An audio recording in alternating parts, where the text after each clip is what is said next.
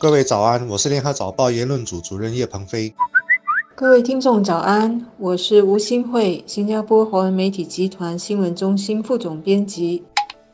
教育部长王以康说，本地学生的学业成绩在国际上名列前茅，但是对考试却感到非常的焦虑。其中一个原因是学业的竞争太过激烈，形成他所谓的学习瞎忙 （effort inflation），也就是花费更多的功夫，却未必学得到更多。这种学习瞎忙的另外一个副作用，就是会扼杀学习的乐趣。这恐怕才是王以康演讲的重点，因为他是在新加坡经济学会的晚宴演讲，演讲的主题是教育制度与经济发展的关系。他说：“科技已经改变了工作性质，所以人们的观念也必须跟着改变。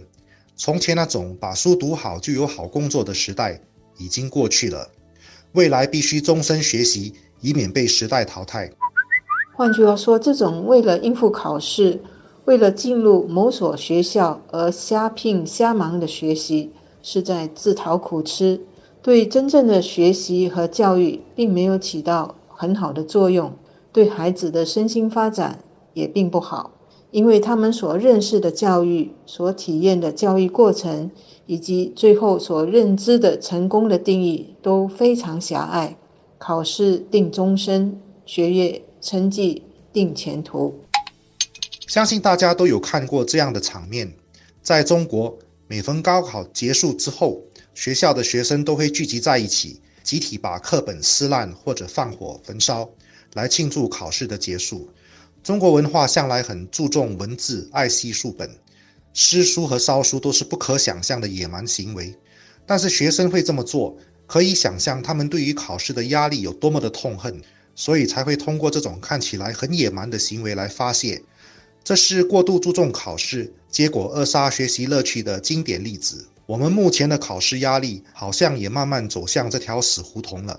王以康在演讲中提到。补习竞争的恶化就是很好的例子。如果我们再继续任由这种恶性竞争发展下去，也很可能会发生学生在考试后集体撕书烧书的场面。我们的教育制度改了好几次，每一次的修改都是为减轻学生的功课压力和考试负担。每一次的教育改革也都是为了要增加孩子学习的乐趣。扩大成功的定义，让每个孩子都能根据自己的潜能和能力，不断地让自己进步和提升。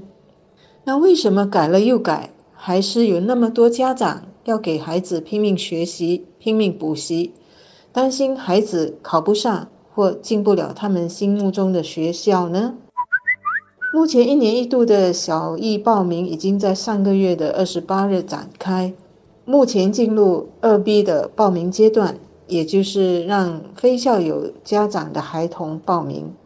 而如所料，每一次的热门小学的报名，无论是在哪一个阶段，都会出现超额报名的现象。这种抢名校的现象，也可以从房子的价格看出。联合早报最近就报道，有多所名校周围的私人住宅价格。过去一年都是居高不下的。